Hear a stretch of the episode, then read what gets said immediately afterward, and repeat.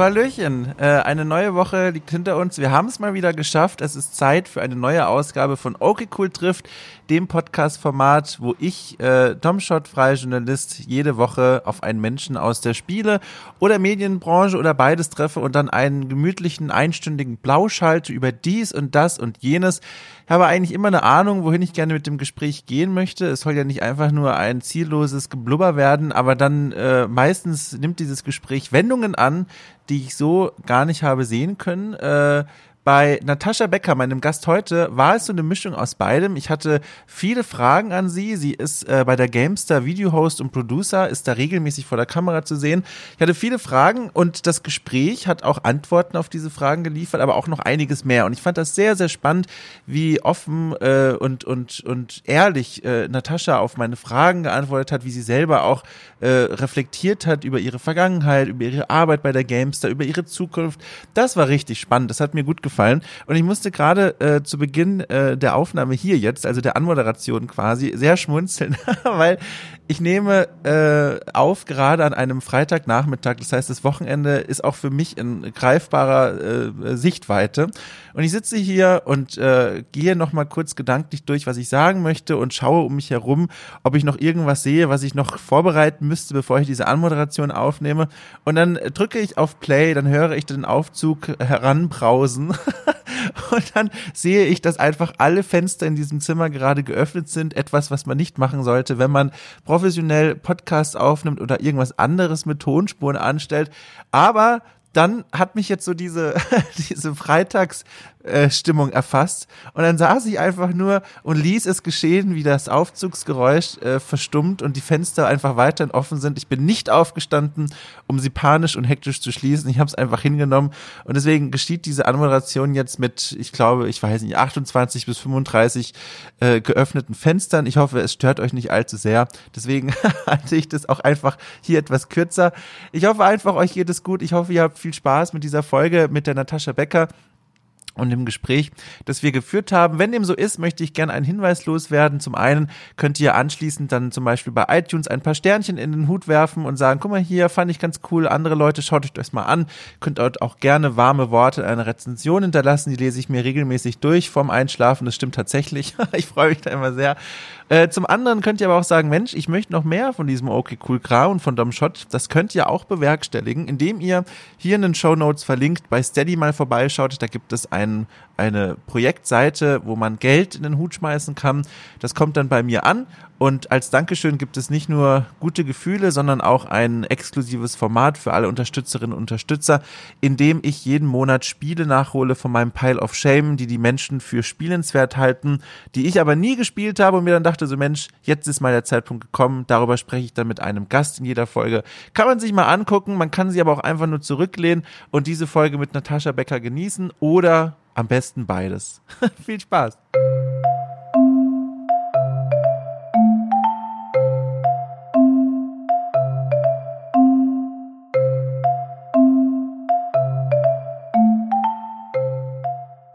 fantastisch. Ich musste sehr lachen. Äh, ich musste wirklich lachen und vorhin auch nochmal, als ich es mir kurz nochmal überflogen habe, als du mir, äh, bevor wir hier uns jetzt hier getroffen haben, du mir geschrieben hast, äh, ob es um ein konkretes Thema gehen wird, weil du dich dann gerne darauf vorbereiten würdest. Äh, da musste ich sehr drüber lachen. Ist das so? Du kannst dich nicht, wenn es um einen thematischen Podcast ginge, wie jetzt irgendwie, keine Ahnung, irgendwas über Spiele oder Spielkultur, da würdest du dann gerne so eine vorbereitende Vorlaufzeit für dich haben? Ja, ich habe einen sehr großen Anspruch an das, was ich sage und an das, wie ich quasi im Internet mich selbst präsentiere. Und mir ist dann halt schon wichtig, dass das, was ich sage, auch irgendwie Hand und Fuß hat, weil ich mag es halt nicht, mich hinzustellen und zu sagen, boah, voll viele Leute haben gesagt, Assassin's Creed 4 war scheiße und dann habe ich das mhm. aber halt mhm. überhaupt nicht überprüft, sondern bin einfach davon ausgegangen, dass die dreieinhalb Tweets, die ich mir dazu angeguckt habe, die große Stimme der, ähm, der Fans entspricht und mhm. dann war das aber halt am Ende Blödsinn und so möchte ich nicht rüberkommen, sondern ich möchte schon schauen, dass das stimmt, was ich sage. Du, das heißt, du schaltest überall, bevor du dich irgendwo im Internet äußerst, diesen Qualitätsfilter vor. Das kann ich mir nicht vorstellen. Das macht man doch nicht, oder? Mm, es kommt ein bisschen drauf an. Also, wenn ich zum Beispiel meine Streams mache und wir unterhalten mhm. uns über ein bestimmtes Thema, dann bereite ich mich definitiv darauf vor. Ich hatte ja zum Beispiel die Natascha Kalypse äh, eine Weile auf Gamester.de beziehungsweise auf Monsters and Explosions auf Twitch und da habe ich mich immer sehr viel darauf vorbereitet, weil es so fachliche Themen waren. Und wenn es um meine Meinung geht und ich die wiedergeben soll oder möchte, dann will ich halt schon, dass ich die irgendwie fundieren kann, dass ich die, dass ich wenigstens zum Beispiel Studien nennen kann, wenn ich schon auf irgendwas anspreche oder dass ich dann vielleicht einzelne Zitate habe oder sowas. Mhm ich, ich, ich, ich finde das sehr sympathisch, weil ich das so äh, auf eine gewisse Art und Weise auch bei mir so ein Ding ist. Ähm, vor allem, wenn ich für zum Beispiel bei der Pod, äh, Podcast aufnehme, ich weiß nicht, ob du das mal gesehen hast, dass ich für die auch was mache, aber hier und da. Und ähm, da sieht meine, meine beiden Bildschirme sehen da aus, immer wie so eine Kontrollüberwachung von der NASA. Also exakt so sieht es bei denen auch aus. Das heißt, die haben auch vier Dokumente offen insgesamt mit irgendwelchen Notizen und Dingen, die ich vorher recherchiert habe. Äh, und, und, aber auf der anderen Seite habe ich auch gemerkt, das kann auch zu einer Belastung werden. Also es fällt sehr schwer, dann einfach mal so halb spontan und trotzdem gut gelaunt und bei solchen Fachgesprächen dabei zu sein, weil man ja sich ja eigentlich denkt, Mensch, eigentlich sollte ich hier gar nichts sagen, weil ich nicht die Zeit hatte, um mich ordentlich vorzubereiten. Kennst du diese, diese, ich sag mal, dunklere Seite davon auch oder ist das noch nie irgendwie bei dir aufgetaucht? Ähm, ich glaube, das kommt ein bisschen stark drauf an. Wenn ich mich jetzt zum Beispiel zu Themen äußere, in denen mich, ich mich wahnsinnig gut auskenne, würde ich mich einfach hinterher sehr ärgern, wenn ich zum Beispiel über Deutsch spreche, über deutsche Grammatik und ich verwechsel mhm. die ganze Zeit Deklination und Konjugation, was passieren kann, weil es super lange her ist und mhm. weil die Worte relativ nah beieinander liegen, dann ist es mir einfach peinlich, wenn ich hinterher in den Kommentaren hundertmal darauf hingewiesen werde. Vielleicht ist es aber auch so ein Frauending, dass ich einfach minimieren möchte, dass ich hinterher in den Kommentaren von mhm. Menschen berichtigt werde, die eigentlich weniger Ahnung haben sollten oder vielleicht sogar haben. Ja. Gab es da schon mal, das klingt so, als würdest du da im Hinterkopf bestimmte konkrete Vorfälle haben, wo das schon mal passiert ist und du hast dich dann geärgert und gesagt, jetzt erst recht. Oder war das was, was du sowieso schon mit dir herumträgst als Eigenschaft? Wenn ich mich jetzt auf diesen Podcast vorbereitet hätte, dann hätte ich dir vielleicht aus unseren YouTube-Videos das eine oder andere vorlesen können, also den einen oder anderen Kommentar raussuchen können oder sonst irgendwas. Aber grundsätzlich ist das schon mal passiert? Ich bin mir nicht ganz sicher. Ich versuche mhm. halt immer einfach wenn ich etwas sage, dann möchte ich einfach, dass es fundiert ist. Auch wenn ich zum Beispiel Privatdiskussionen oder ähm, ähm, Argumente mit Freunden habe, dann möchte ich einfach, dass das, was ich sage, nicht einfach nur ein blaues mhm. Gefühl mhm. ist, sondern dass es halt dann vielleicht auch irgendwie Hintergrund hat, ja.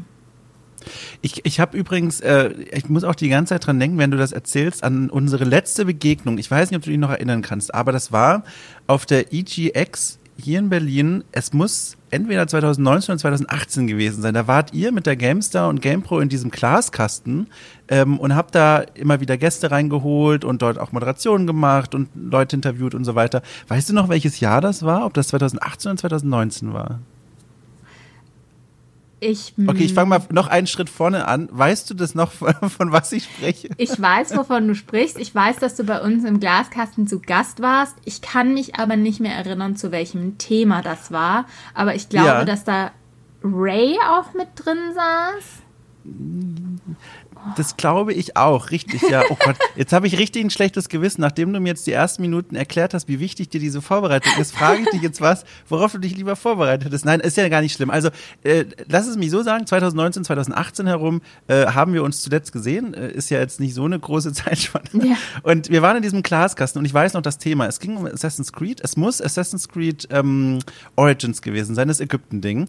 Und da haben wir äh, drüber gesprochen, über die, über die Darstellung Darstellung dieses, äh, dieses historischen Ortes, des historischen Ägyptens im Spiel.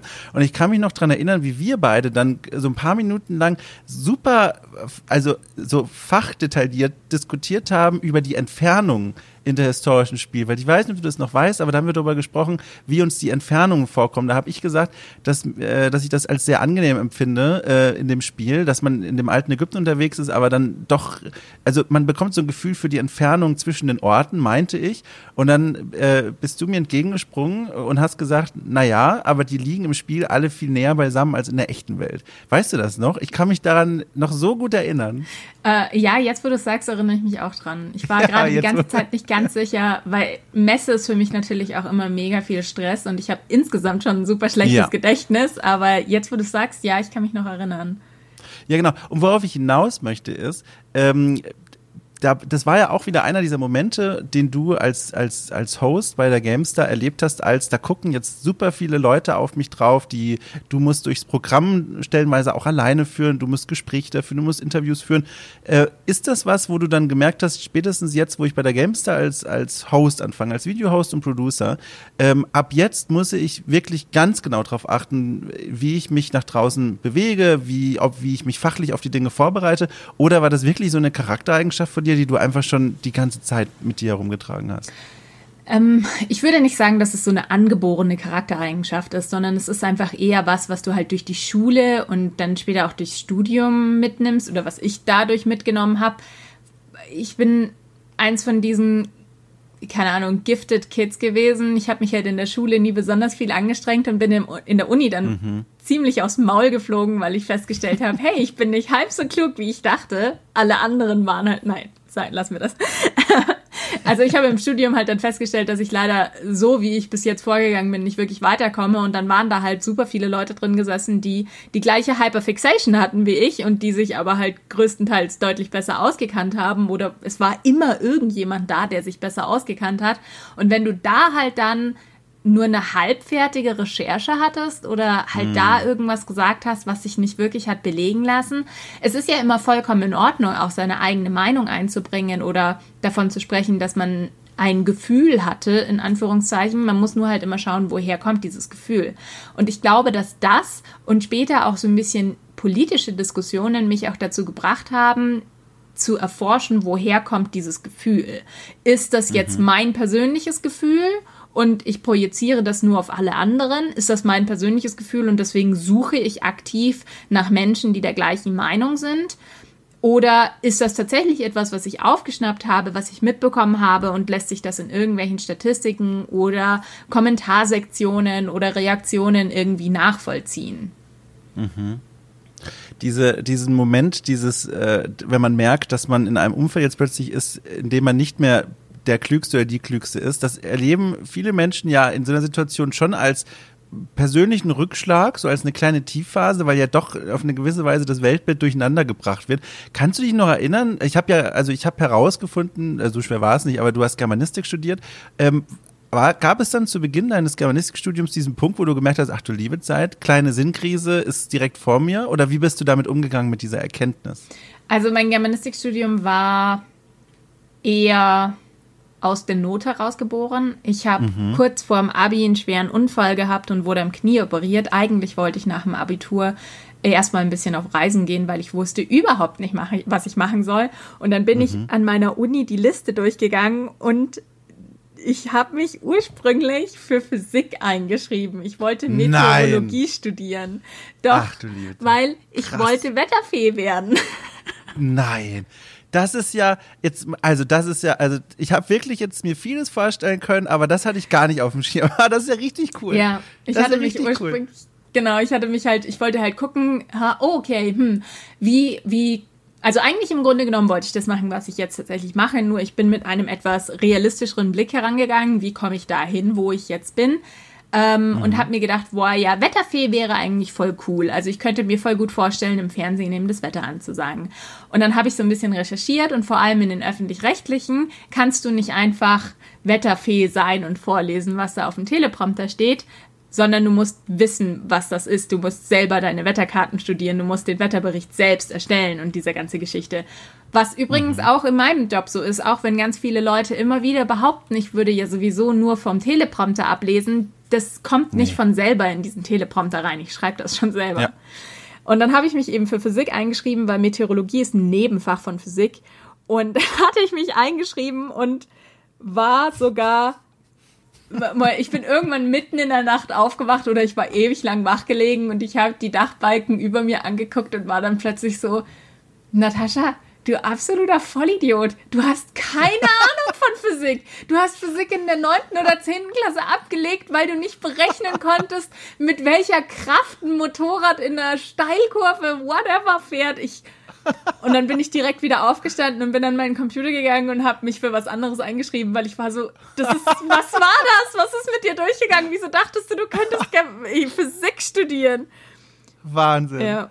Wahnsinn. Und dann ist Germanistik da dir entgegengesprungen des Nachts oder, oder äh, gab es noch andere Favoriten, die da in dieser umnächtigen Auswahl drin waren? Also ganz ehrlich, ich wollte eigentlich was studieren, womit ich irgendwann auch Geld verdiene.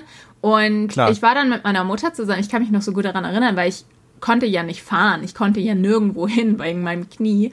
Und dann war mhm. ich mit meiner Mutter beim Arbeitsamt, um mich dort beraten zu lassen. Und ich glaube, das mhm. hat schon so einen gewissen Eindruck bei dem Typen hinterlassen, dass ich nicht selbstständig bin. Und irgendwann, weißt du, irgendwann habe ich es dann embraced und heute macht meine Mutter alle Telefonate mit Versicherungen für mich. Also mal davon abgesehen.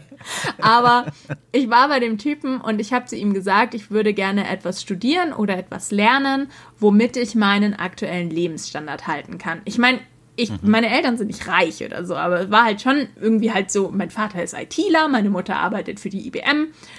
Irgendwie mhm. sowas in die Richtung. Ich wollte halt, ich wollte halt irgendwas machen, womit ich nie wieder finanzielle Sorgen habe. Und mhm. dann hat dieser Dude gesagt, nee, so darfst du an die Sache nicht rangehen. Du musst etwas studieren, was dir Spaß macht und was dir Freude bereitet und was dir liegt. Und man kann mit allem Geld verdienen. Und ich habe dem Typen geglaubt und ich bereue es immer noch. Also nicht, dass ich das, Echt? ich bereue ja. nicht, dass ich da bin, wo ich bin. Ich habe super viel Spaß in meinem Job und alles. Aber es war halt einfach eine Lüge. Ja. Also das heißt, der hat dann, oh, Entschuldige, ja? Ja, der hat dann halt zu mir gesagt, nee, also wir haben ja auch diese ganzen Tests, die kennst du bestimmt, wo man da seitenweise ja. irgendwas ausfüllen muss, weil hier Selbstbeobachtung ist eins meiner absolut größten Talente, obviously. und dann kam da halt Germanistik bei raus. Und ich meine, auch ähm, ich, ich kannte damals eine Frau, die äh, als Lektorin beim Verlag gearbeitet hat. Sowas hätte ich mir vorstellen können. Und ich meine, ich hatte Deutsch-Leistungskurs, weil ich habe meine Leistungskurse nach least amount of work ausgesucht und ich hatte offensichtlich mhm. ja ein Fable für Sprache und für Literatur. Und ich meine, mein Germanistikstudium hat mir mega viel Spaß gemacht und ich habe da super viel mit, draus mitgenommen. Aber mit Germanistik wird man nicht reich. Also Mhm. Ich, eben, deswegen habe ich nämlich gewartet, wo, wie das dann eigentlich zusammenpasst, diese Aussage von dem Berater und dann die, das Ergebnis Germanistik. Du hast es aber durchgezogen, ne? Bachelorstudium hast du gemacht? Ja, ich habe den Bachelor gemacht. Ich habe ähm, danach auch weitergemacht. Ich bin sehr schlecht darin, den Punkt zu finden, so, an dem man hätte aussteigen können. Und ich bin dann einfach mhm. immer weitergelaufen. Ähm, ich habe nach dem Germanistikstudium dann ein Volontariat, beziehungsweise ich habe erst ein paar Monate in einer Buchhandlung gearbeitet, die auch yeah. mega, mega cool waren. Das war wirklich spaßig. Ich hatte mich im Studium auf äh, Kinder- und Jugendliteratur spezialisiert und äh, also im speziellen Fantasy und Märchen und habe auch ähm, und habe dann auch in der Buchhandlung eben in der Kinder- und Jugendbuchabteilung gearbeitet und das war mega cool, es hat super viel Spaß gemacht. Aber es war halt nur auf Zeit, weil ich wusste, die Buchhandlung mhm. schließt Ende Januar. Ich habe dort drei Monate ah. gearbeitet. Ich habe in meine Bewerbung übrigens reingeschrieben. Ah, Mann. Äh, ich habe mich damals beworben eigentlich auf eine Stelle als Weihnachtsaushilfe und habe, ich war so verzweifelt, weil ich ewig nichts gefunden habe. Und ich habe in meine Bewerbung reingeschrieben, dass ich verdammt schnell Geschenke einpacken kann. Du, aber und wenn ich da Geschäftsführer gewesen wäre, ich hätte dich sowas von eingestellt. Meine Geschenkverpackung, die sehen aus wie im Kindergarten, wenn du denen vier Rollen äh, Geschenkpapier und eine Tube Uhu reinwirfst. Das kommt am Ende wieder raus. Ich finde das sehr beeindruckend. Ja, ich meine, ich bin ja auch eingestellt worden, allerdings für eine ganz andere Stelle, weil die Frau, also die, die Geschäftsleiterin, die Filialleiterin hat eben meine Bewerbung auf dem Tisch gehabt und dann war da so, ja, hat sich halt auf Weihnachtsaushilfe im Grunde genommen halt Kasse mhm. und oder Weihnachtsgeschenke einpacken, whatever beworben.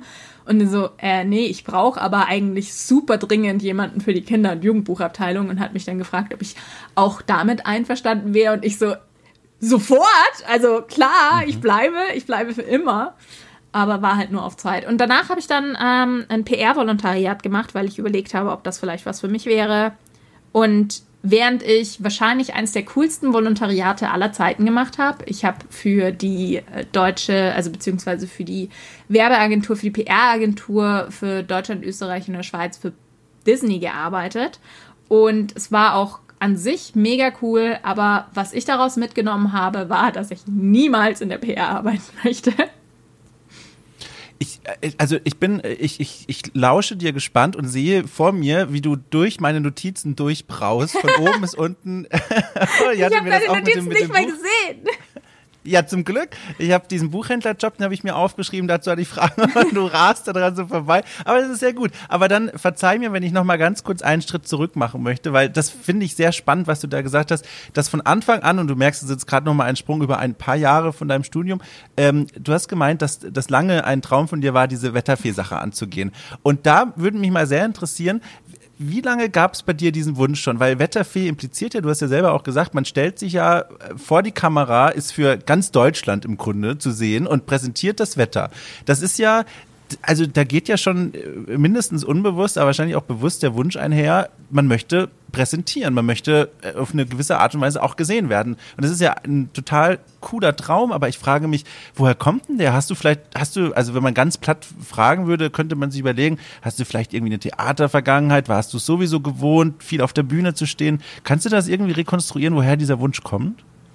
Also ich war tatsächlich nie am Theater oder in der Theater AG oder sonst irgendwas. Ich hätte das immer gerne gemacht, aber irgendwie hat mir der Antrieb gefehlt, mich darum zu kümmern. Mhm. Ähm, ich habe, äh, hm, also ich fand halt zum Beispiel Nachrichtensprecher bzw. Nachrichtensprecherin immer ganz interessant und das war auch dann so ein bisschen der letzte, das letzte Körnchen auf der Waage, was mich tatsächlich dazu gebracht hat, Germanistik zu studieren, weil Petra Gerster Germanistik studiert hat.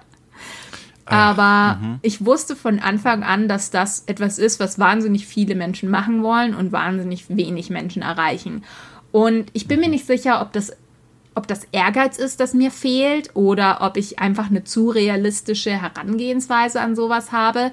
Aber ich habe eigentlich nie das Bedürfnis gehabt, etwas zu machen, wo ich von vornherein wusste, dass die Wahrscheinlichkeit zu scheitern größer ist als die Wahrscheinlichkeit auf Erfolg. Und deswegen hatte ich auch, ich meine, ich fand Schauspielerei hätte ich immer super cool gefunden, aber ich wusste erstens, es gibt weltweit super wenig Schauspieler, die es zu was gebracht haben. Und vor allem gibt es in Deutschland super wenig Schauspieler, die irgendwie einen Fuß in die Tür kriegen. Deswegen. Mhm. Und weil ich mir nichts sagen lassen wollte. Als ich herausgefunden habe, dass der Regisseur am Set was zu sagen hat und nicht die Schauspieler, war ich so, okay, ohne mich. Kann ich auch sehr gut nachvollziehen. Ich finde es aber sehr spannend, wenn du das beschreibst.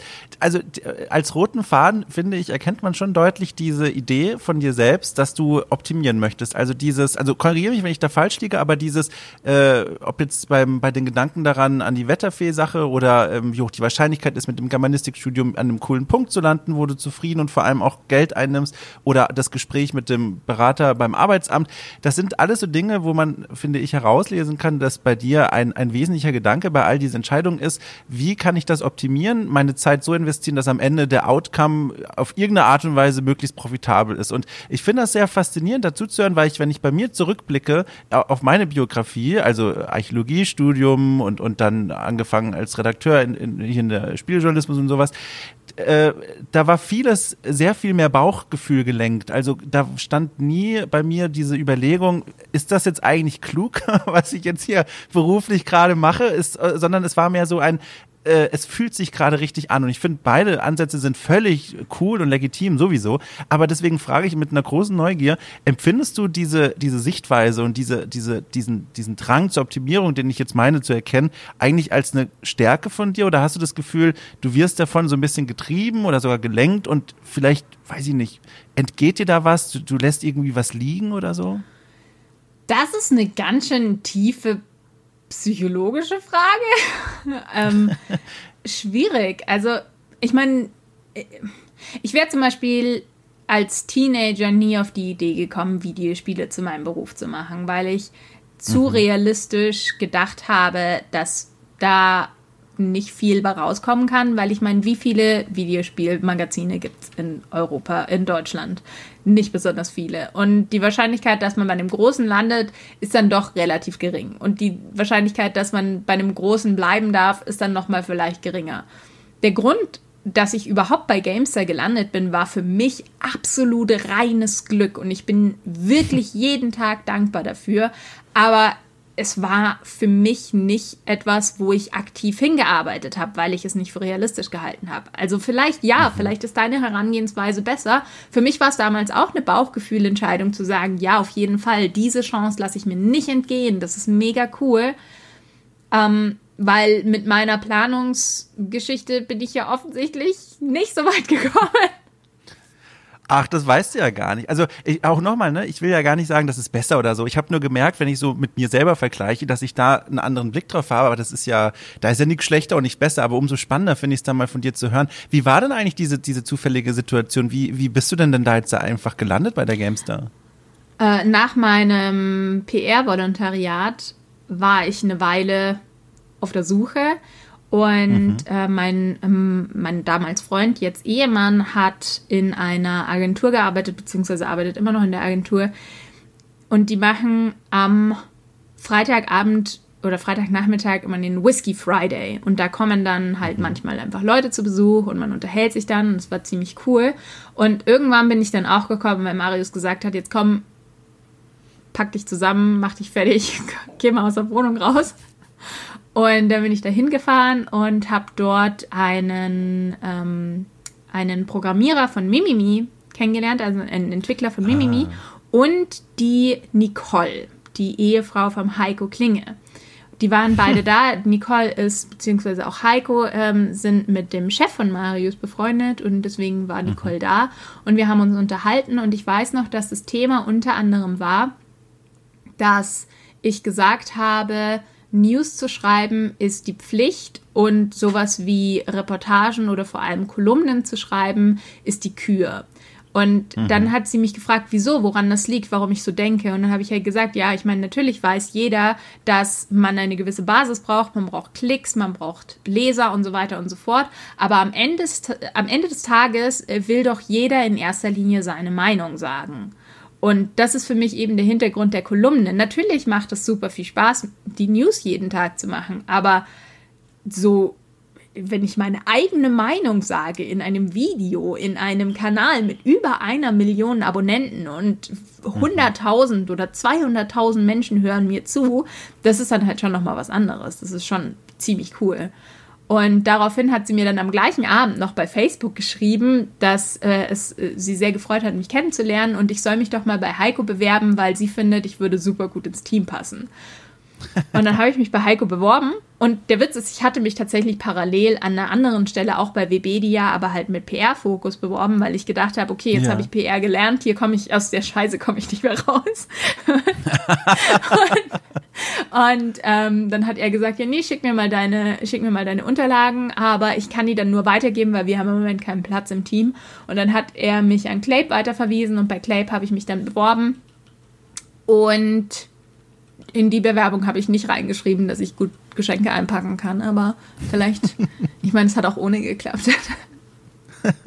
Warst du denn dann, äh, also erstmal Wahnsinn, äh, diese ganze Zufallsverkettung, also Glück muss man offensichtlich auch haben, aber dann meine ich jetzt äh, einfach mal behaupten zu können, du warst dann auch sehr glücklich damit, dass du am Ende äh, als in diesem Bereich im Videoteam gelandet bist, als Videohost und Producer, weil du ja jetzt schon erzählt hast, du dieses, diese wetterfähige Danke, der kam ja dann auf diese Art und Weise irgendwie zu einer wunderschönen Erfüllung. Oder wettest du es doch, wenn ich jetzt dann eher auf diesen Germanistik-Hintergrund schaue oder so, dir gedacht, naja gut, die langen Reportagen Reportagen, die langen Texte, das wäre vielleicht zu dem Zeitpunkt eher das gewesen, auf das du geschielt hättest.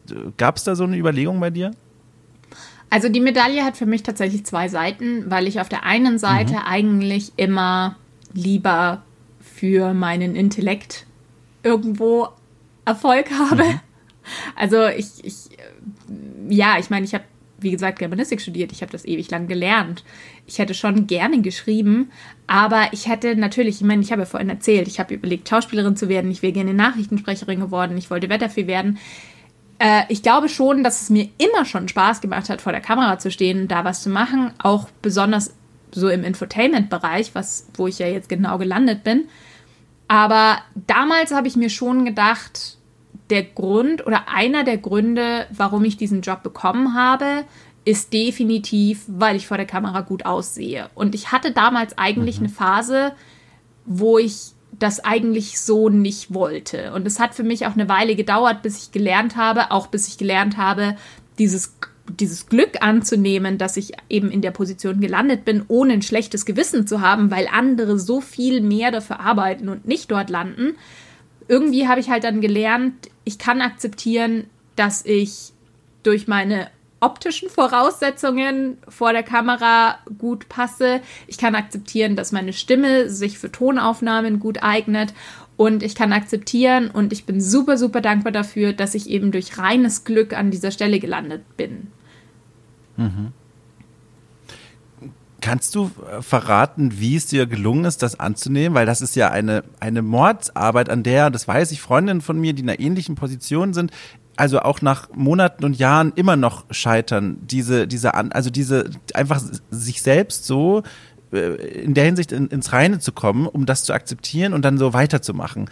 Kannst du verraten, wie du das gemacht hast, wie das bei dir funktioniert hat? Hattest du da jemanden, der dir da geholfen hat oder war das wirklich jeden Tag äh, Duftkerze an, Selbstreflexion, Nachdenken und irgendwann bist du an den Punkt gekommen? Ähm, also ich hatte natürlich sehr viel Unterstützung von meinem Ehemann. Ich hatte Unterstützung aus meinem Freundeskreis, die das alle mega geil fanden. Auch meine Eltern waren beide, die waren immer schon der Überzeugung, dass das genau der Platz ist, an den ich gehöre. Für mich war das halt sehr schwierig, eine Weile Boah, das ist wirklich sehr tiefenpsychologisch, was wir hier jetzt gerade machen. Ich hoffe, du kannst jederzeit hier die Hand heben. Also ich sehe es dann nicht, aber dann, dann musst du sagen, äh, oh, hops, äh, lieber Dom, frag mal lieber nach meinem Lieblingsspiel. dann können wir irgendwie woanders abbiegen. Ich will nicht, dass du dich hier unangenehm berührt fühlst, aber ich finde das unglaublich äh, spannend, was du da erzählst. Also ich glaube, ein Problem, was bestimmt viele andere Menschen auch haben, die von denen oder denen sehr lange gesagt wurde, boah, du bist so hübsch, was weiß ich. Die haben mhm. ein Problem damit, dass oft zuerst das Offensichtliche angesprochen und gesehen wird, bevor überhaupt nach anderen Fähigkeiten gefragt wird. Und ich habe mir immer sehr viel Mühe gegeben, gut zu sein, habe aber auch immer das Gefühl, ich habe vorhin schon gesagt, ich bin ins Studium reingekommen und habe festgestellt, ich bin nicht annähernd so gut, wie ich dachte. Das war für mich auf jeden Fall eine schwerere Geschichte, das anzunehmen und anzunehmen, dass ich lernen muss und dass ich mich weiterentwickeln muss und dass ich besser werden muss und anzunehmen, dass es Menschen gibt, die besser sind als ich. Da in der Phase hatte ich halt dann auch immer dieses, ich möchte jetzt brabbel ich voll, weil ich mich nicht vorbereitet habe und keine ganzen Sätze gebildet habe. Entschuldigung. Das ist gar kein Problem, gar kein Problem. Was ich sagen wollte ist, dass ich lange eine Phase hatte, in der ich halt einfach gerne für das Erfolg gehabt hätte, was ich erreicht habe und nicht für das, mhm. was in Anführungszeichen Gott mir gegeben hat, was meine Gene mir gegeben ja, haben. Ja. Und ich habe aber halt irgendwann gelernt, und das war wirklich kein leichter Prozess. Ich habe aber irgendwann gelernt, ich kann auch für beides dankbar sein. Ich habe damals, also ein mhm. Freund von mir hat mir das eigentlich beigebracht, der hat gesagt, du musst jeden Tag drei Dinge finden, für die du dankbar bist. Und diese Dankbarkeitsübungen haben mir auf jeden Fall geholfen, zu erkennen, dass ich nicht, ich, nein, natürlich ist man sein eigener Glückesschmied, aber wenn dir das Glück quasi eine besonders einen besonders guten Amboss, keine Ahnung, ich weiß nicht, wie ich die Metapher weiterführen soll, mhm. aber wenn das Glück einem etwas in die Hand gibt, was einen, was einem weiterhilft in dieser Situation, dann sollte man das nicht ablehnen und sagen, nee, ich will das nicht, ich will das alles selbst erreichen, sondern zu sagen, ich weiß, dass ich privilegiert bin, ich weiß, dass ich hier Hilfe bekommen habe und ich weiß, dass ein Teil meines Erfolgs auf etwas zurückzuführen ist, was ich selbst nicht beeinflusst habe dann kann ich mhm. sagen, okay, aber ich bin vielleicht, also ich, ich will Clayton nichts unterstellen, aber vielleicht war mein Aussehen ein Faktor, der in meiner Einstellung mit eine mhm. Rolle gespielt hat, aber dass ich übernommen wurde und dass ich dort geblieben bin nach meinem Volontariat, das hatte bestimmt nicht nur damit zu tun, dass ich vor der Kamera hübsch aussehe, sondern da habe ich offensichtlich ja. bewiesen, dass ich diese Chance verdient habe und dass ich eben auch ein, eine gewisse Kompetenz habe, dass ich lernfähig bin, dass ich keine Ahnung, dass ich eine Leidenschaft für den Job habe und dass ich dort eben dann auch auch darüber hinaus, über mein Aussehen hinaus erfolgreich bin.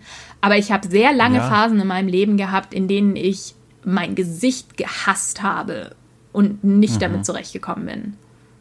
Also ich glaube mhm. auch, viele Leute unterstellen mir Eitelkeit. Ich bin der Meinung, dass ich nicht eitel bin. Viele Menschen unterstellen mir Arroganz. Ich glaube schon, dass ich auf eine gewisse Art und Weise arrogant bin, aber nicht das, was mir unterstellt wird, weil nur weil ich in den Spiegel schaue und sage, ich bin normschön, finde ich nicht, dass das arrogant ist, sondern das ist einfach so ein, mhm. ich kann in den Spiegel schauen und ich weiß, was funktioniert und ich weiß, äh, was für Werte nach mathematischen Formeln zu Schönheit führen.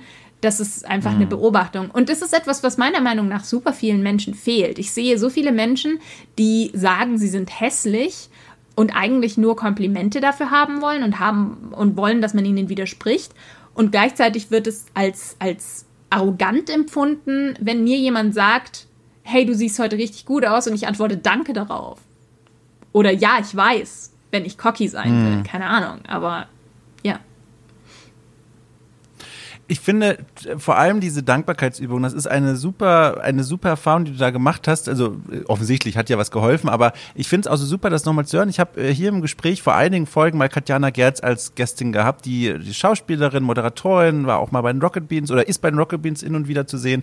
Und die hat mir auch davon erzählt. Die hat nämlich auch erzählt, also wir kamen darauf, weil ich weiß nicht, kennst du sie? Hast du sie mal irgendwo mitbekommen, Katjana Gerz? Äh, ich habe auf jeden Fall schon mal was von ihr mitbekommen, aber ich ja. Kommen gerade nicht. Weil ich frage, weil, weil sie hat so eine extrem positive Ausstrahlung. Also sie ist eine von den Menschen, die kommen in einen Raum und du denkst wirklich, ach du liebe Zeit, zweite Sonne aufgegangen. Also wirklich so doof das klingt, die strahlt einfach Glückseligkeit aus. Das ist wirklich der Wahnsinn. Unglaublich ansteckendes Lachen und also ein durch und durch positiver Mensch. Natürlich habe ich sie mal gefragt, wie ist es denn eigentlich in deinen schlechten Tagen? Wie, wie, wie, wie, wie, wie funktioniert das bei dir?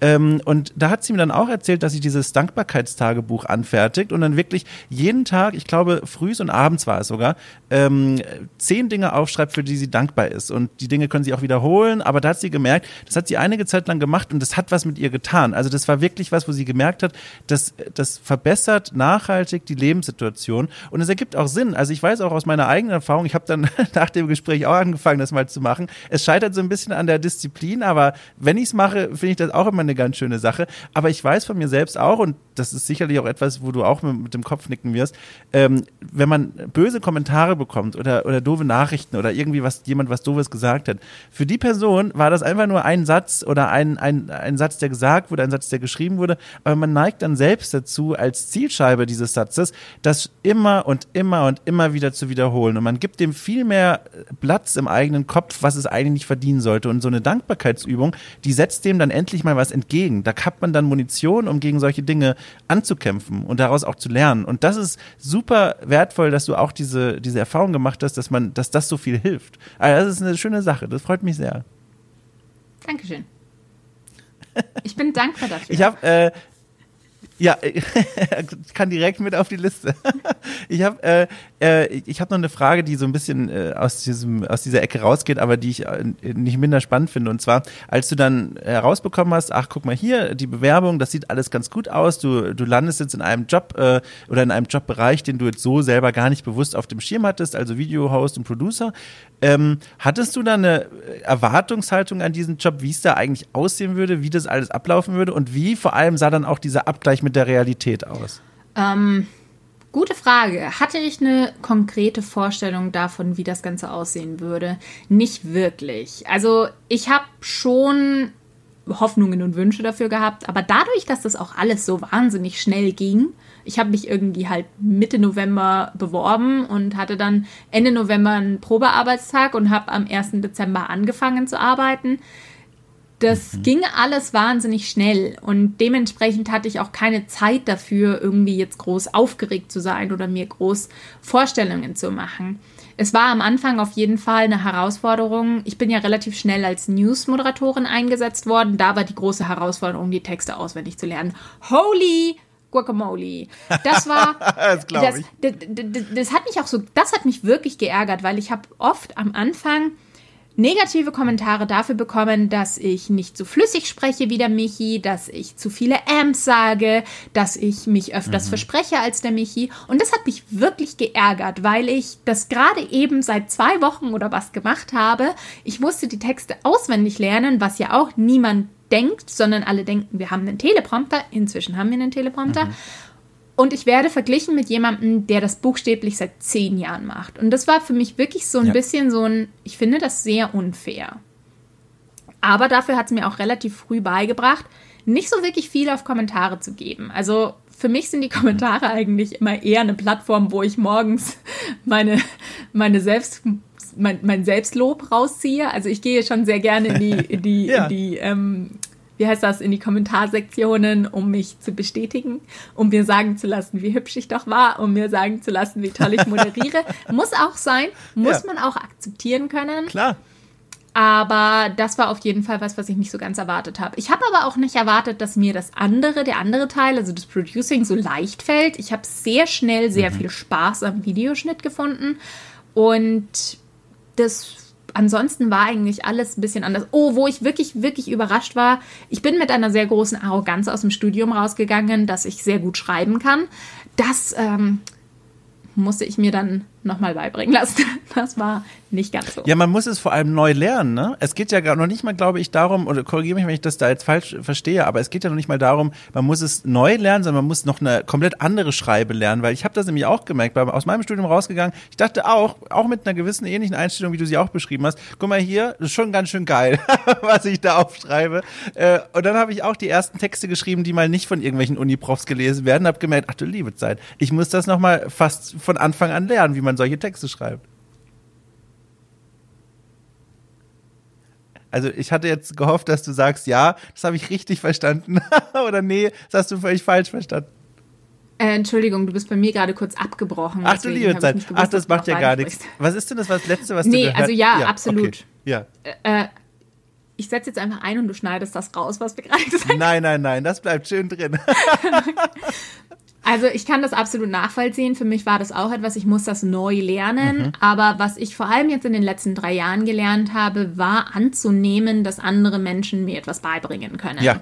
Ich glaube, dass ich da wirklich ein bisschen Schwierigkeiten damit hatte. Vielleicht hat es auch ein bisschen gedauert, bis ich das so richtig gelernt habe. Aber ak zu akzeptieren, dass andere Menschen bestimmte Dinge besser und auch viel besser können als man selbst und auch akzeptieren zu können, zu diesen Menschen hinzugehen und um Hilfe zu bitten. Das hat für mich eine Weile gedauert, war auch teilweise schwer, weil ich aus, hm, für mich war halt immer so, um Hilfe zu bitten bedeutet einzugestehen, dass man etwas nicht kann. Um mhm. Hilfe zu bitten bedeutet Schwäche einzugestehen. Und ich habe das vor allem aus dem Cosplay so beobachtet, was total dumm ist. Aber ich habe ja sehr früh mit Cosplay angefangen und ich habe mir wahnsinnig viel im Cosplay selbst beigebracht. Selbst zu dem Zeitpunkt, als die Beliebtheit von Cosplay hochgegangen ist und es wahnsinnig viele Tutorials dazu gab. Selbst dann habe ich gesagt, nee, ich schaue mir das Tutorial nicht an, ich kann mir das selbst beibringen. Hm. Was mich wahrscheinlich in meinem Leben so viele hundert Stunden Arbeit gekostet hat, die ich mir einfach hätte sparen können, wenn ich nicht so arrogant gewesen wäre und mir einfach das Tutorial angeguckt hätte. Weil selbst wenn ich es nicht genau so gemacht hätte, hätte ich bestimmt sehr viel davon lernen können.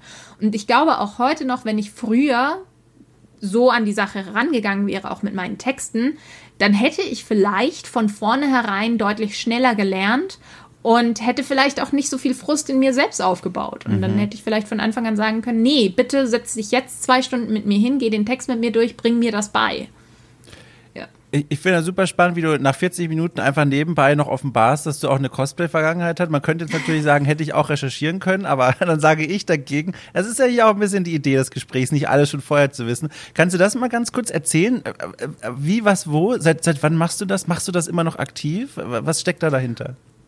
Also, Cosplayer ist Cosplayer zu sein, hört man, glaube ich, nie so wirklich Ja. auf. Das ist immer so ein schleichender Prozess. Es gibt nicht den Tag, an dem du sagst, okay, ab heute mache ich kein Cosplay mehr, sondern irgendwann stellst du fest, wow, ich habe in den letzten drei Jahren kein Cosplay gemacht. Und dann ist die Frage, bin ich noch Cosplayer? Und das führt dann zu der nächsten Identitätskrise, die wir jetzt nicht eingehen wollen. Okay. Ich habe angefangen, Cosplay zu machen ähm, in meiner Teenagerzeit. So, so, also ich glaube, mein allererstes Cosplay habe ich tatsächlich mit zwölf gemacht. Da habe ich nämlich Sailor Mars gecosplayt. Da hatte ich Ach, so ein cool. Heft und da konnte man l- so, ja, diese Klamotten nimmst du aus deinem Kleiderschrank und das musst du noch dazu machen und dann kannst du Sailor Moon cosplayen oder eben in meinem Fall Sailor Mars. Und so hat im Grunde genommen damals auch Cosplay angefangen. Heute ist Cosplay ja ein bisschen was anderes. Es ist ein absoluter Wettbewerb, wer die größeren, besseren und detaillierteren Kostüme erstellen kann. Aber es ist auch ein Wettbewerb, wo ich einfach nicht mehr mitmachen will. Ähm, aber so richtig angefangen mit Cosplay habe ich mit 16 oder 17, nachdem ich, an, nachdem ich eigentlich historische Kostüme nähen wollte und dann keinen Bock hatte, diese Arbeit, diese Kostüme zu stecken. Und dann habe ich halt irgendwann angefangen, ich bin ja schon früh, ich glaube, ich bin mit 16 oder so auf meine erste Leipziger Buchmesse gegangen, damals noch ohne Kostüm. Und dann hat mir das echt gut gefallen. Und dann fand ich das einfach so cool, wie die anderen da mit ihren Kostümen rumlaufen und dann auch dieses Schaulaufen, dieses, Ja. dieses Zeigen, was man geschafft hat, was man mit seinen eigenen Händen erarbeitet hat. Und dann habe ich angefangen, Cosplay zu machen und hat sehr viel Spaß gemacht. Ich habe immer sehr gerne genäht, aber. Äh, Eine faszinierende Welt. Ist das jetzt momentan aktuell was, was in deinem Alltag eine Rolle spielt? Ich kann mir kaum vorstellen, wo du da noch Zeit finden möchtest dafür, aber vielleicht überraschst du mich und sagst, na klar. Nee, äh, überhaupt nicht. Ich habe mir ganz lange eingeredet, ich könnte das noch weitermachen. Ich habe ganz Ja. lange versucht zu behaupten, ich habe ganz lange noch Pläne gemacht fürs nächste Cosplay. Aber ich glaube, so richtig eingestanden habe ich es mir vor ein paar Jahren. Äh, was kam Pokémon Go raus? 2016. Da Ja, habe ich es mir, glaube ich, so richtig eingestanden, dass ich diese Zeit nicht mehr habe. Da habe ich nämlich mein erstes Cosplay gekauft. Und seitdem habe ich noch, habe ich zwei oder drei Kostüme selber gemacht und noch zwei oder drei Kostüme gekauft. Und dann war es halt auch irgendwann vorbei. Ich habe immer viel Spaß daran gehabt. Ich habe aber tatsächlich immer viel mehr Spaß daran gehabt, die Kostüme zu nähen, als sie dann zu tragen. Aber äh, dann war es halt irgendwann, irgendwann sind die Interessen geschiftet. Vor allem war halt dann irgendwann dieses Ding mit dem 40-Stunden-Job, der Ja. dann eigentlich kaum noch Zeit zum Atmen lässt. Und ich habe ja immer Videospiele gespielt. Ich wollte auch immer die Sachen, aus denen ich Cosplayer halt kennen, wirklich gut kennen. Und irgendwann ist dann einfach auch keine Zeit mehr da gewesen. Es sind dann einfach zu viele Interessen gewesen, die miteinander um eine Zeit konkurriert haben. Und dann lag ich am Ende nur auf dem Sofa. Das ist eine wunderbare äh, Vorlage zu etwas, was ich mir auch noch notiert habe, wozu ich auch eine große Frage habe, äh, große kleine Frage eigentlich nur. Also eigentlich würde ich sagen, das interessiert mich. Und zwar äh, äh, wenig Zeit zum Atmen, aber Zeit für Streaming. Das ist ja offenbar was, was du dann noch hast. Und das finde ich sehr spannend, weil du, also wer es nicht weiß, du, du, du streamst ja regelmäßig als äh, Princess Paperplane. Übrigens, woher kommt dieser Name eigentlich? Das werde ich so oft gefragt. Das und tatsächlich ist- ist, es so ein einfach an. langweiliger Hintergrund. Ach Quatsch, erzähl mal. Ich, ich hatte vorher einen Nickname, den ich loswerden wollte, weil ich mit der Zeit, in der ich diesen Nickname hatte, sehr viel Negatives verbunden hatte und weil der Nickname einfach dumm war. Und ich habe vor allem als Teenager ich wahnsinnig viel Textrollenspiel gespielt. Ich weiß immer nicht, wer sowas kennt. Ich habe ich war damals in einer riesengroßen Bubble, in der das jeder gemacht hat. Das war zum Beispiel Legend of the Green Dragon. Das war ein Browser-Game, wo wir halt wahnsinnig viel nur mit Text geschrieben haben. Ich war aber halt auch in gleich mehreren Foren, wo wir halt in Foren miteinander diese Geschichten geschrieben haben. Und ich hatte dann eine Weile einen Nickname, der eigentlich mein Charakter war und der wollte ich nicht sein. Also ich wollte diesen Nickname nicht haben, weil ich habe mich nicht mit der Figur identifiziert. Die Figur war gestört, also das war nicht ich. Und dann hatte ich eben so einen anderen Nickname, also wirklich einen Spitznamen, den mir eben die Community gegeben hat, in der ich damals unterwegs war. Und diesen Spitznamen wollte ich loswerden, weil es halt wirklich so ein klein Mädchen-Spitzname war. Und dann habe ich super lange überlegt, mit was für einem Namen will ich im Internet auftreten. Das war damals. Nee, wirklich. Also du lachst. Ich, lache, Entschuldige, äh, das tut mir leid. Ich lache, nur um das kurz klarzustellen. Nicht wegen dir, sondern weil ich gerade an meine Überlegung damals gedacht habe und für was ich mich dann damals entschieden habe. Aber äh, erzähl ruhig weiter. Ich war halt damals noch ähm, damals ging es los damit, dass du, wenn du gezeichnet hast, dann musst du alles auf Instagram hochladen. Wenn du mhm. Cosplay machst, dann musstest du eine Facebook-Fanseite haben. Was, glaube ich, dann auch ein bisschen dazu geführt hat, dass ich auf beides irgendwann keinen Bock mehr hatte, weil ich ja. wollte das als Hobby machen und nicht als zusätzliche Einnahmequelle oder mich da mit anderen Menschen um die Aufmerksamkeit der Leute prügeln. Und dann wollte ich eben aber trotzdem einen Namen. Also damals war ich noch in der Meinung, ich muss einen Namen haben, mit dem ich das Ganze verbinden kann und wo ich das Ganze unter einen Hut bringen kann. Und dann habe ich super lang hin und her überlegt und wie ich letzten Endes darauf gekommen bin, kann ich dir tatsächlich nicht sagen. Ich weiß nur, dass ich noch sehr lange überlegt habe, ob ich Papierfliegerprinzessin mhm. oder Princess Paperplane haben wollte. Und ich kann dir erzählen, dass ich unbedingt auf Twitter den Nick Papierfliegerin haben wollte und der ist seit 2009 nicht mehr in Benutzung. es gibt diesen Namen, jemand hat diesen Namen und sitzt darauf fest und ich warte seit Jahren darauf, dass Twitter ungenutzte Accounts freigibt. Ich würde gerne mal mit diesen Menschen sprechen, die von anderen Menschen die Wunsch-Accounts haben, aber sich einfach nicht mehr einloggen. Einfach mal mit denen sprechen. Was sind das für Leute? ja. Was ist da los? ich meine, ja. man hat mir tatsächlich schon angeboten, diesen Account zu hacken, aber. Ach du liebe Zeit. Das wollen wir ja nicht. Nee. War, und jetzt noch ganz kurz, damit jetzt auch die Leute da draußen nicht denken, Mensch, was für ein Arschloch, der lacht da einfach, während sie da ihre Geschichte erzählt. Kurz zur Auflösung, äh, warum ich lachen musste, ganz kurz. Ähm, mein erster Nickname in dem ersten sozialen Netzwerk, bei dem ich mich jemals angemeldet habe, das war Partyfans. Ich weiß nicht, ob es das heute noch gibt. Das war ein deutsches Facebook quasi. äh, da war, da war dann auch die Entscheidung, wie nennt man sich denn da? Da sind die Leute aus der Schule alle da. Das heißt, man möchte sich möglichst cool präsentieren. Man möchte, man möchte was sagen einfach. Und da war ich, weiß ich nicht, 14 oder 15 und für was hat sich der Dom entschieden? Na, die Antwort lautet Historiker.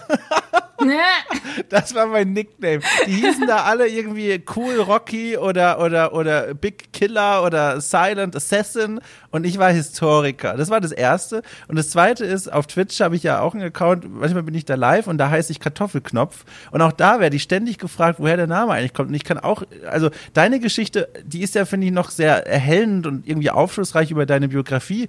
Aber bei mir kann ich da einfach nur sagen, ich fand mal Kartoffeln richtig lecker eine Zeit lang und habe dann sehr viele Nicknames von mir, die in der Zeit entstanden sind, um dieses Kartoffel herum gebrandet. Was ein Riesenproblem heute übrigens ist, weil Kartoffel ja längst nicht mehr einfach nur das Nahrungsmittel ist, sondern so eine abwertende Beschreibung für, für Menschen, die so stereotypdeutsch sind. Äh, und jetzt heiße ich da einfach Kartoffelknopf. Ganz einfach. Also, ja. Aber ich habe auch so ein Nickname. Ich habe nämlich in der Zwischenphase zwischen Nicknames, ich wollte unbedingt einen Namen haben, an dem man nicht erkennen kann, dass ich eine Frau bin, weil mich das in Chatrooms ja. immer mega genervt hat. Und dann da ich, ich hieß dann eine Weile Abschlussliste. Und auch gut. Ja, aber ich fand es so witzig, dass super schnell aus diesem Abschussliste der Spitzname Liz draus entstanden ist und dann haben doch wieder alle gedacht, ich wäre eine Frau. Da war ich so, ist das notwendig? Muss das? Nee, aber tatsächlich noch eine lustige Geschichte, die ich dir dazu erzählen kann. Ich glaube, so richtig das Bedürfnis nach einem richtig guten Nickname hatte ich, nachdem meine Mutter sich bei Lokalisten angemeldet hat. Ach. Weil die so einen coolen Nickname hatte. Den darfst du wahrscheinlich nicht sagen. Und jetzt weiß ich nicht, ne? ob ich den sagen soll. Kannst ja, du ich, den? Ich traue mich jetzt nicht, weil ich. Du, aber du könntest begründen, warum er cool ist. Also ist es ein cooles Wortspiel oder klingt der einfach geil? Äh, nee, es ist halt ein spanischer Satz eigentlich. Naja, wir müssen ja nicht, wir müssen es ja nicht riskieren. Wir, wir geben uns, finde ich, mal damit zufrieden, oder? Oh ja, und dann ein, einer fällt mir noch ein, den ich zwischendurch ja. hatte. Ich hatte zwischendurch noch den, ähm, den Nickname Nata con Fresas. Mhm. Der hat mir eigentlich auch immer gut gefallen, aber dadurch, dass er auf Spanisch war, hat ihn niemand gecheckt. Eigentlich heißt das Essen, von dem ich das nach abgeleitet habe, Fresas con Nata, sind Erdbeeren mit Sahne. Aber ich habe es halt umgedreht, weil Natascha, Nata, Sahne, Sehr klug, sehr klug. Boah, ich bin so, ich bin so kreativ. Ja. Nee, aber ja, keine Ahnung, wie ich auf Princess Paperplane gekommen bin. Es war irgendwann da. Ja, und die Frage, die eigentlich am Ziel dieses Satzes von äh, vor 20 Minuten stand, äh, war, äh, woher, also warum? Weil, also lass mich das kurz ausformulieren. Du, du arbeitest ja als Videohost und das heißt, du stehst regelmäßig vor der Kamera, du, du, du setzt dich regelmäßig die Situation aus, dass eine Kamera auf dich gerichtet, du musst auf irgendeine Art und Weise abliefern, performen, gut einfach sein in dem, was du machst, weil wir haben ja auch schon gehört, was dann passiert, wenn man mal nicht so einen guten Tag hat hat man dann nicht einfach genug nach Feierabend oder was ist dann das, was wo du sagst, jetzt habe ich noch mal Bock auf einen Stream, nachdem ich heute schon vor der Kamera stand? Was was gibt dir das so? Also mein Stream ist für mich was ganz anderes als Arbeiten. Wie ich damals wirklich auf die Idee gekommen bin zu streamen, kann ich heute nicht mal mehr 100% nachvollziehen. Ich kann dir nur sagen, dass ich als Monster Hunter World Streamerin angefangen habe und Ach. eigentlich auch wirklich das Ziel hatte, nur Monster Hunter World zu streamen. Und ich dann aber relativ schnell mitbekommen habe, meiner Community ist Monster Hunter World vollkommen egal. da geht es nicht um Monster Hunter, sondern es geht um mich. Und das war schon ziemlich cool. Auch die, oh Gott, wie wir angefangen haben zu streamen. Es war im Wohnzimmer auf dem alten MacBook und die Kamera hing sonst irgendwo und Marius und ich saßen nebeneinander, aber eher halt außerhalb des Displays, weil wir ja zusammen gespielt haben auf zwei Places. Also es war mhm. wirklich furchtbar. Und dann habe ich aber irgendwann festgestellt, nee, bei diesem ganzen Streaming-Ding geht es eigentlich irgendwie weniger um das Spiel, was ich spiele. Und ich bin auch eigentlich nicht gut genug, um hier die große Meisterstreamerin in Monster Hunter zu sein. Ähm, da haben wir dann eben einfach gesagt, okay, dann spiele ich jetzt halt mal was anderes. Ich habe tatsächlich keine Ahnung, was das zweite Spiel war, was ich gespielt habe. Aber ich weiß, dass ich dann irgendwann Ori and the Blind Forest gespielt habe. Und es hat wahnsinnig viel Spaß gemacht. Und für mich ist mein Stream heute noch einfach mein Wohlfühlort. Natürlich ja. gibt es Tage, an denen ich denke, ich will nicht streamen und ich habe auch schon Streams abgesagt, obwohl ich wirklich sagen muss, ich bin sehr stolz auf meine auf meinen Rekord dass ich sage, ich streame jeden Mittwoch ab 19 Uhr und jeden Sonntag ab 17 Uhr und es klappt normalerweise wirklich. Da bin ich wirklich, wirklich stolz drauf, weil ich das Gefühl habe, dass ich dann eine gewisse Zuverlässigkeit biete. Aber ähm, für mich ist eben mein Stream mein Wohlfühlort. Das ist der Ort, an dem es um mich geht. Mhm, das mhm. klingt jetzt wahnsinnig arrogant, aber es nein, geht. Nein. Das ist halt wirklich genau das, was ich vorhin gesagt habe. News sind die Pflicht und seine eigene Meinung sagen zu können, ist die Kür. Und deswegen, vielleicht bin ich deswegen auch so bedacht darauf, dass meine eigene Meinung immer Hand und Fuß hat, weil ich das Gefühl habe, dass ich damit andere Menschen beeinflusse. Und sei es nur, indem ich ihnen helfe, ihre eigene Meinung zu verargumentieren. Aber in meinem Stream, da ist es nicht da geht es nicht darum, irgendwas zu bewerten, da geht es nicht darum, über die neuesten Entwicklungen zu sprechen, sondern meistens geht es einfach nur darum, eine gute Zeit zu haben und Spaß zu haben und das ist super witzig. Und irgendwann hat sich ja dann das auch herauskristallisiert, dass ich gelegentlich eben auch ernstere Themen anspreche. Und mein Anspruch an mich selbst ist da halt einfach, sei es LGBTQ, sei es Feminismus, sei es auch Rassismus, ich möchte die Themen so ansprechen, dass die Leute, die normalerweise sagen, boah, nee, habe ich gar keinen Bock mehr drauf, mhm. zuhören und verstehen. Und ich glaube, dass ich das auch ganz gut hinbekomme. Also da bilde ich mir auf jeden Fall was drauf ein, dass ich auf eine Art und Weise reden und argumentieren kann, dass Menschen zuhören, die des Themas eigentlich überdrüssig geworden sind. Ja, ich kann das auch nur bestätigen. Ich gucke auch immer mal wieder, wenn die Zeit denn da ist, rein bei dir. Und ich habe auch schon festgestellt, was ich sehr angenehm fand. Manchmal spielst du einfach irgendwas und manchmal, ich, ich, wenn ich jetzt nicht völlig falsch das in Erinnerung habe, machst du auch so Handarbeitskram, oder? So, so, so, so Strickkram habe ich da im Hinterkopf. Ist das richtig? Sticken, stricken? Ja, ja, also man, ich mache manchmal einfach nur Just Chatting Streams und ja. in manchen Just Chatting Streams geht es halt dann um irgendwelche Themen ich meine, ich glaube, das, letzte, das erste Mal so richtig groß haben wir das letztes Jahr gemacht, als Montana Black über mhm. Frauen mit Hunden verglichen hat. Da ja. habe ich dann versucht zu erklären, warum das problematisch ist.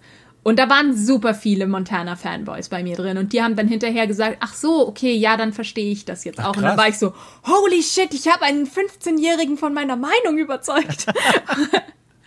ja, krass. Um, aber ja, manchmal mache ich auch einfach, manchmal will ich mich einfach nur mit den Leuten unterhalten und dann stricke ich halt nebenher.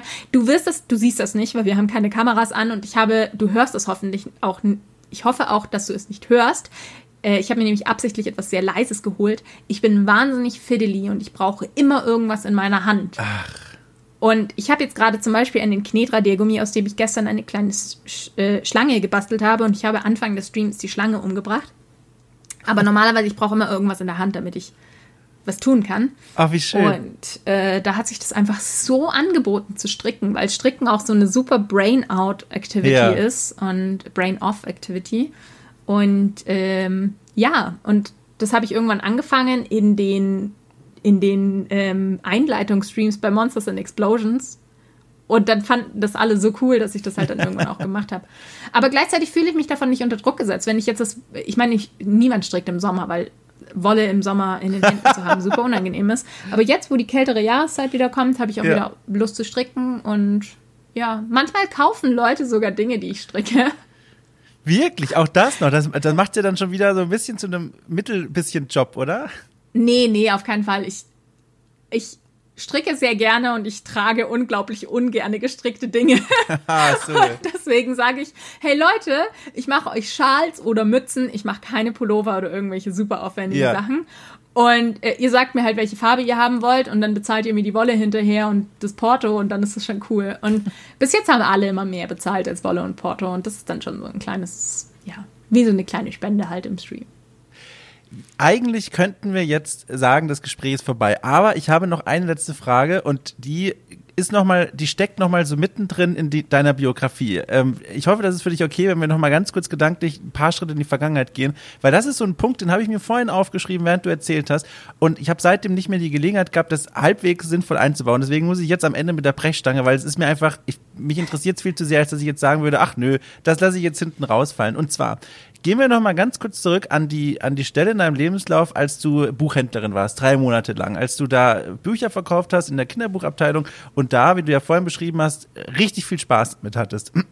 Dann ist diese Buchhandlung äh, zugegangen und du hast angefangen, dich in PR-Ecken umzusehen, beziehungsweise du bist dann als nächstes bei der PR gelandet. Und was ich mich seitdem gefragt habe, seit du das erzählt hast, warum bist du eigentlich nicht Buchhändlerin geworden? Weil die Erfahrung, die du dort gemacht hast, die schien ja eine sehr positive zu sein. Warum dann eigentlich wieder in ein anderes Gebiet reingehen. Okay, das ist jetzt die absolute Krone der Selbstreflexion. Wahnsinn. Ich wusste, dass es mir keinen Spaß mehr machen würde, wenn ich es für immer machen muss. Ach. Das, ich hatte nicht gedacht, dass die Frage nochmal zu so einem schönen Ende führt. Nee, das ist, also zum einen verdient man noch als Buchhändlerin relativ wenig, vor ja. allem in der, also in München und vor allem in Bücherketten ist es dann so, dass man halt gerne in den Tarifverträgen so weit unten wie möglich einsortiert wird. Mhm. Aber ganz grundsätzlich wusste ich, dass wenn die Routine einkehrt, wenn die übermäßig blöden Kunden kommen, wenn es nicht mehr eine Freude auf Zeit ist, dann ist es irgendwann die Form von Arbeit, die man mal super gerne gemacht hat und die einem dann irgendwann richtig, richtig auf den Geist geht. Ja. Ist das ein Damoklesschwert, das auch über deine Arbeit bei der Gamester hängt? Weil ich kann mir beides vorstellen. Da gibt es bestimmt viel auch Abwe Abwechslung und, und neue Herausforderungen fast jeden Tag. Auf der anderen Seite könnte ich mir auch vorstellen, naja, im Großen und Ganzen ist dein Aufgabenbereich ja der gleiche jeden Tag. Das ist eine ganz schwierige Frage, weil ich grundsätzlich sehr viel Freude an meiner Arbeit habe.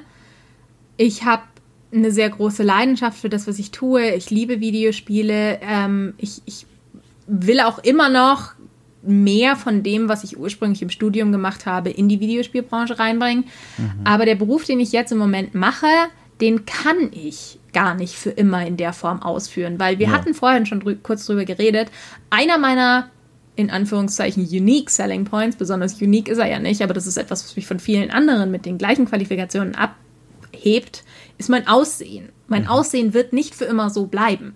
Mhm. Und ich werde auch nicht für immer jung bleiben. Und ich finde, dass der Beruf, den ich jetzt gerade im Moment mache, sehr stark davon beeinflusst ist, der, der, Erfolg, der damit zu tun hat, sehr stark davon beeinflusst ist, wie nah man an der Zielgruppe dran ist und wie gut man in der Zielgruppe funktioniert.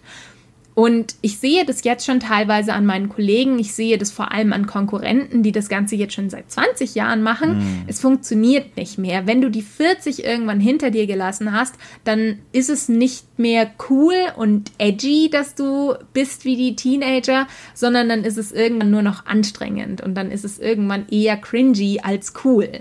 Mhm. Und ich hoffe sehr, dass das noch eine Weile weit weg ist, aber ich möchte auf jeden Fall noch ein bisschen wachsen in dem Beruf, den ich im Moment mache und ich glaube, da ist auch noch Luft nach oben und ich bin mir ziemlich sicher, dass die Luft nach oben irgendwann eben nicht mehr vor der Kamera ist. Aber solange sich das verändert und solange das noch im Fluss ist, solange habe ich auf jeden Fall noch Spaß an dem, was ich tue und ich freue mich wahnsinnig auf jede Messe, auf die ich gehen kann, auch wenn dieses Jahr da ein bisschen traurig für mich war Und ich freue mich auf jedes Video, was ich machen darf. Und ich freue mich auf jede News-Sendung, die ich machen darf und auf jede neue Herausforderung im Job.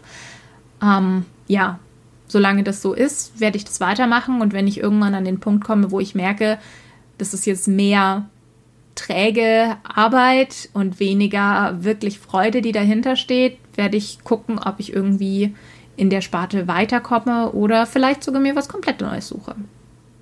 Schön, guck mal, das nehmen wir als, als Endworte dieses Gesprächs. Das fand ich sehr schön. Nicht nur die letzten Sätze, sondern überhaupt das, die ganze Begegnung hier. Es hat mir sehr viel Spaß gemacht und ich freue mich sehr, dass es geklappt hat. Ich, ich, ich hoffe, bei dir ist auch was von diesem Gutgefühl angekommen.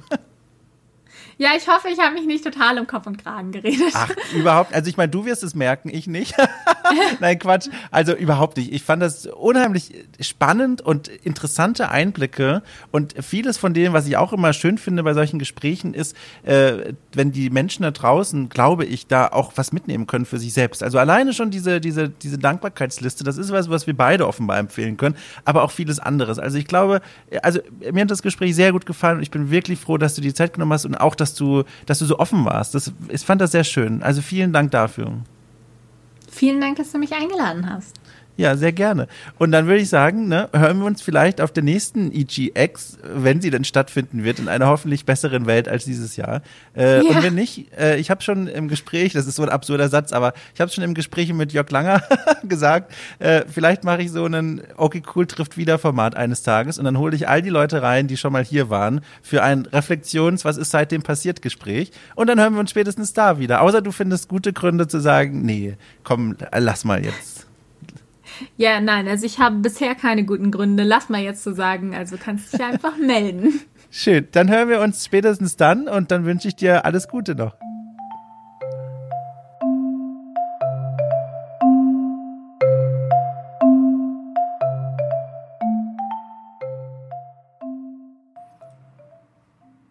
Muss tatsächlich sehr lachen. Eben nochmal. Die Verabschiedung klingt so, als wäre der Tasche einfach schon abgehauen. Und ich habe das so ins Nichts hineingerufen, mein Abschied. Aber dem war so nicht nur, ihr Mikro hat nicht mehr das äh, Verabschieden mit aufgenommen. Deswegen verhallt das so einsam und still im Walde. Naja, jedenfalls war ein schönes Gespräch, oder? Fand ich nämlich auch. Das hat, war sehr schön. Äh, dann würde ich doch sagen, dann sehen wir uns einfach alle spätestens in einer Woche wieder hier, gleicher Stelle, gleicher Ort. Ich freue mich doll. Äh, bringt euren Kakao mit. Es wird langsam Herbst und dann machen wir es uns hier gemütlich mit einem neuen Gast, mit einer neuen Folge. Okay, cool trifft. Ich bin raus. Äh, tschüss.